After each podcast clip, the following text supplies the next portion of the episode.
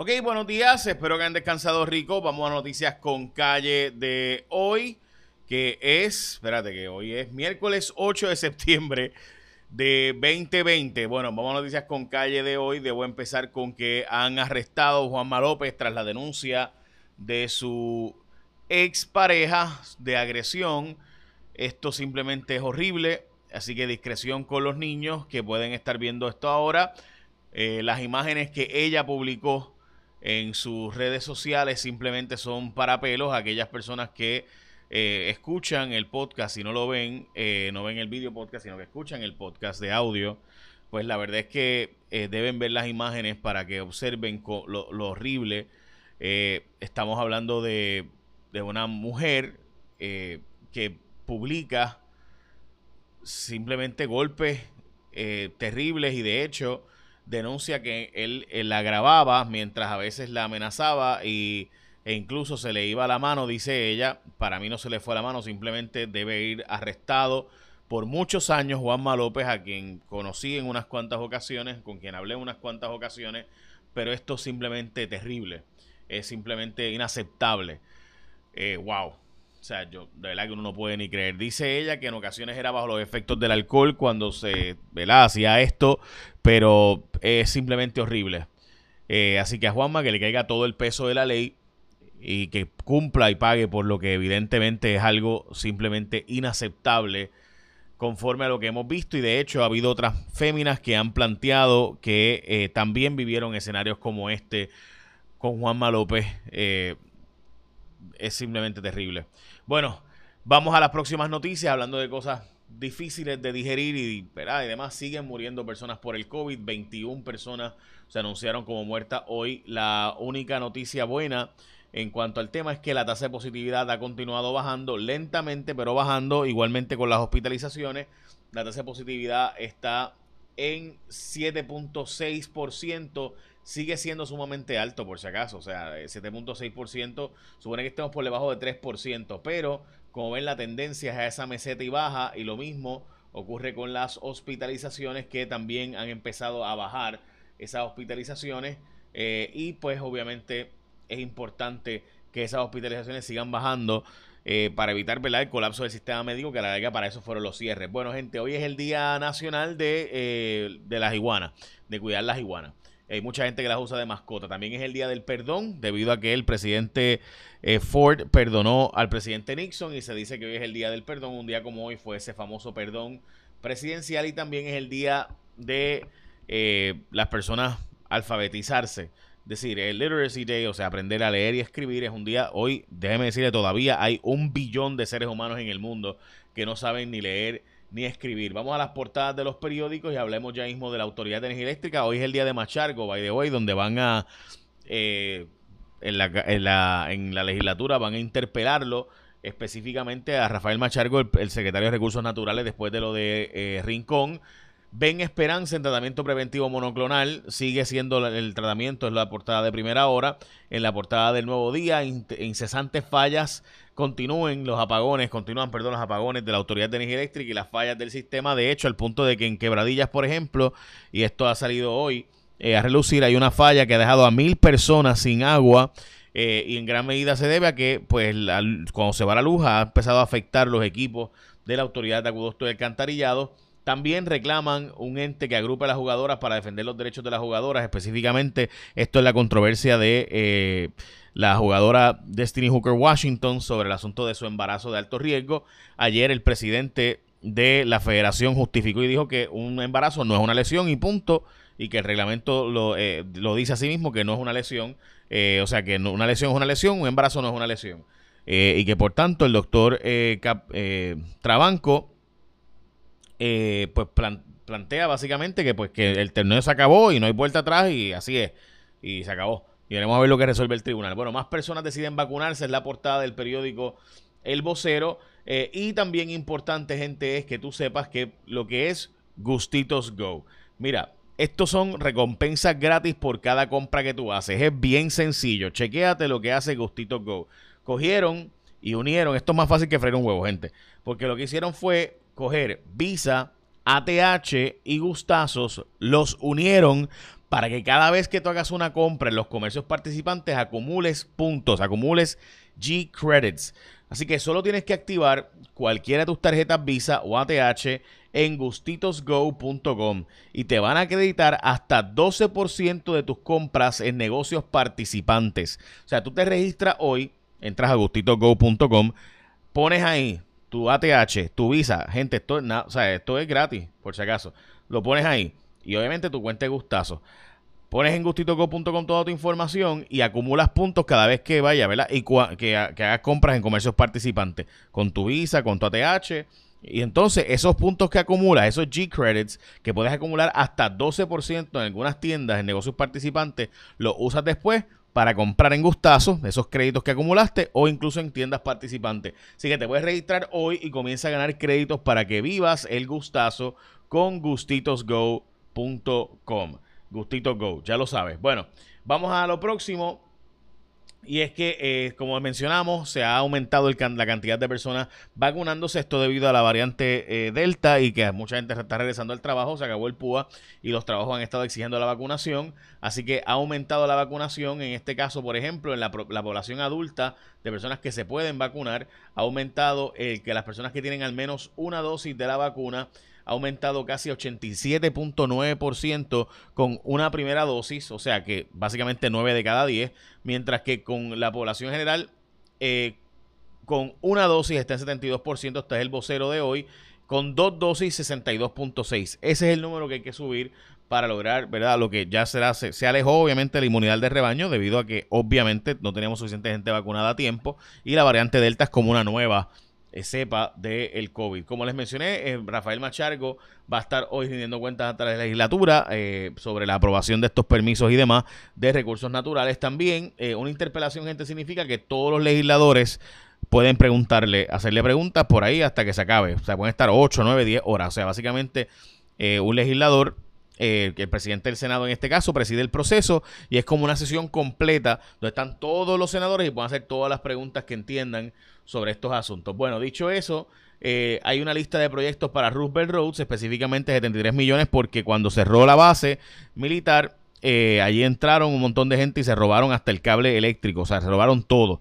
Eh, dañaron las aguas, se robaron ventanas, se robaron puertas, así que ahora el gobernador está anunciando infraestructura, una obra de 73 millones de dólares para pues arreglar allí el sistema de agua, el sistema sanitario, el sistema de energía eléctrica Supuestamente yo tenía entendido que lo habían arreglado ya, pero bueno, veremos a ver porque hay que indagar sobre ese asunto. Lo cierto es que el gobernador vuelve a hablar de un Master Developer o sea, lo mismo que han dicho todos los gobernadores, que van a traer un master developer, o sea, una persona, una empresa que se encargue de organizar todo eso allí para entonces ver cómo se eh, redesarrolla. Yo he escuchado a todos los gobernadores decir eso desde que nos entregaron la base Rupert Roads y todos han fracasado, veremos. Educación dice que no tiene chavo suficiente para operar el día a día y básicamente está utilizando fondos federales que no son recurrentes, que se acaban en los próximos dos años y que por tanto esto de los psicólogos, las enfermeras y todo ese personal que están recontratando ahora pues no es permanente. Ayer comenzó el juicio sobre las irregularidades en las becas presidenciales que ocurrieron bajo la gobernación de Alejandro García Padilla. Ahora es que viene a empezar ese juicio y empezó con la decana de eh, la Escuela de Derecho sobre las becas que le iban a dar a Carlos Pagán eh, como posible bibliotecario de la Universidad de la Escuela de Derecho Universidad de Puerto Rico. Eh, así que, de nuevo, daremos seguimiento a este caso contra Joan Walker y Carlos Severino.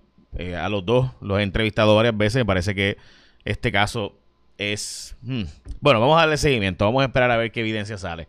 Bueno, la Autoridad de Transporte Marítimo tiene un montón de empleados que están diciendo que le va a pasar lo mismo que los de energía eléctrica, que no saben qué van a hacer con sus trabajos, porque ahora, recuerden que las lanchas de Vieques y Culebra, que son las que están bajo esta administración, pues pasan a una empresa privada, así que muchos de estos empleados pasarán al gobierno central, otros se van a retirar con incentivos y demás, dicen ellos. Pero están en la espera, todavía no saben qué va a pasar con su carrera, ¿verdad? Y con su vida. La Autoridad de Energía Eléctrica anunció más apagones debido a la avería que hubo en la central San Juan y la central Palo Seco no hay suficiente eh, ¿verdad? Eh, suministro de energía. Eh, Luma por ahora no va al aumento de la luz, tal y como pusimos ¿verdad? en jfonseca.com. Si hubieras bajado la aplicación, lo hubieras, te hubieras enterado. Si la bajaste, pues te enteraste primero. Básicamente de que Luma había solicitado un aumento de energía eléctrica de 4 centavos kilovatio hora. o sea, un montón, básicamente 20% de la factura, debido a que como se va la luz mucho, pues no pueden facturar lo suficiente, así que tienen que facturar más por la que te llega. Así como usted lo oye, ¿verdad? Bueno, pues resulta ser que hay más apagones debido a estos problemas que ha habido en estas centrales de la Autoridad de Energía Eléctrica. Hay escasez de eh, suplidos en Puerto Rico de ciertos suministros de guantes quirúrgicos, medicamentos contra el COVID eh, y de pruebas, dicen los alcaldes. Así que el secretario de Salud ha dicho que hay ya planes sobre el tema, pero en efecto sí ha ocurrido. Otro CCDcista sobre el vertedero, en esta ocasión de Toa Alta. El secretario de, Hacienda anunció que hubo más recaudos que nunca de la venta de IBU eh, en Internet. Unos 111 millones se recaudaron. El gobernador dice que está flexible para enmiendas al código electoral, pero que debe ser el código electoral vigente, que obviamente aprobó el PNP eh, a última hora y que creen el voto por correo y que eso no se va a cambiar. Eh, el Departamento de Educación dijo que no tiene suficiente gente para trabajar las mejoras a las escuelas, que hay falta de personal, escasez de mano de obra y el dinero federal ayudó por mucho a vender un montón de autos en Puerto Rico. Vamos con el tiempo de Elizabeth Robaina. Saludos amigos de Noticias con Calle, feliz miércoles ya mitad de semana. Las condiciones del tiempo hoy nuevamente variables, buenos momentos de sol en la mañana, luego en la tarde más lluviosa sobre la montaña oeste y costa norte de Puerto Rico. El viento ya cambia de dirección este-sureste, así que los aguaceros se van a estar concentrando hacia el noroeste, costa norte de la isla, riesgo de lluvia de un 50 y hasta un 70% y esto incluye la zona metropolitana. Mucho calor, máximas hoy de 90 a 94 grados, índices de calor sobrepasando los 100 grados para sectores costeros en particular, así que manténgase bien hidratado y continúa ese oleaje peligroso por la marejada que está provocando el huracán Lari. Tenemos advertencias para operadores de embarcaciones pequeñas, aguas del Atlántico, costa norte de Puerto Rico, pasaje de la Mona, pasaje de la Negada, olas de 6 a 10 pies. También tenemos una advertencia de resacas fuertes en la costa norte por olas rompientes de hasta 12 pies y el boletín de alto riesgo de corrientes submarinas, costa norte, noreste de Puerto Rico y algunos algunas de estas advertencias se mantienen hasta el jueves en la tarde, así que fuera del agua, particularmente en la costa norte de la isla, en la costa sur,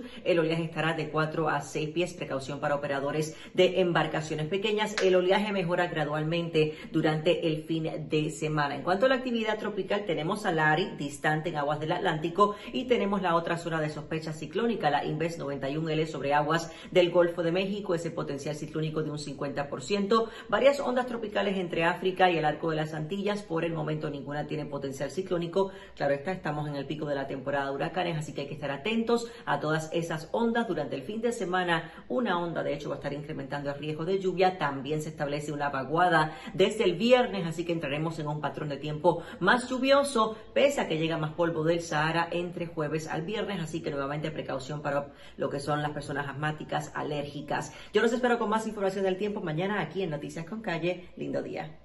Muchas gracias, Elizabeth. Bueno, ya escucharon a Elizabeth Robaina. ¿Qué fue? ¿Quieres salir? Oye, mira, mira, aquí está. Ella, ella me está este, diciendo que quería salir. Este, ok. Voy, mami. Dame un segundito. Voy ahora. Ok. eh, ok. Ella me estaba eh, llamando la atención. Ok. Estaba hablando de Yoko para aquellos que escuchan el podcast y no lo ven. Eh, ok, pues nada, básicamente, gente, les mencioné, chequense esto de Gustito Go, está, es bien cool, ¿verdad?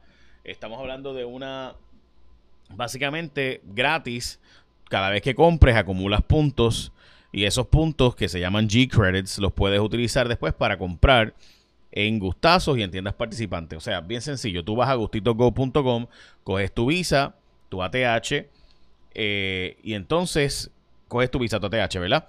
Los registras en gustitoco.com, tu cuenta de gustazo y vas acumulando puntos. Y esos puntos que acumulas después los puedes usar para comprar, tanto en gustazos como en tiendas participantes. Y es gratis eso, gente. Así que bien cool. Ok, ahora sí, ayer en Cuarto Poder eh, estrenamos eh, a Estefanía Soto y a Mili Méndez con nosotros. Eh, ayer hablamos bastante del tema de energía eléctrica. y qué pasó con las plantas y por qué arrestaron plantas de la autoridad y el problema ambiental que provoca que haya que de verdad, o sea, por obligación federal y estatal hay que cambiarse y en los próximos cinco años van a básicamente cambiar, cuatro años, perdón, van a tener, tienen que obligatoriamente cambiar un montón de plantas. Eh, ¿Y cuál es el plan? Para eso, eh, una compra agresiva, dramática, un escándalo enorme, eh, porque la cantidad de, compra que va a haber que hacer de energía eléctrica es absurda, energía, ¿verdad?, de, a través de fuentes fotovoltaicas, entonces es una.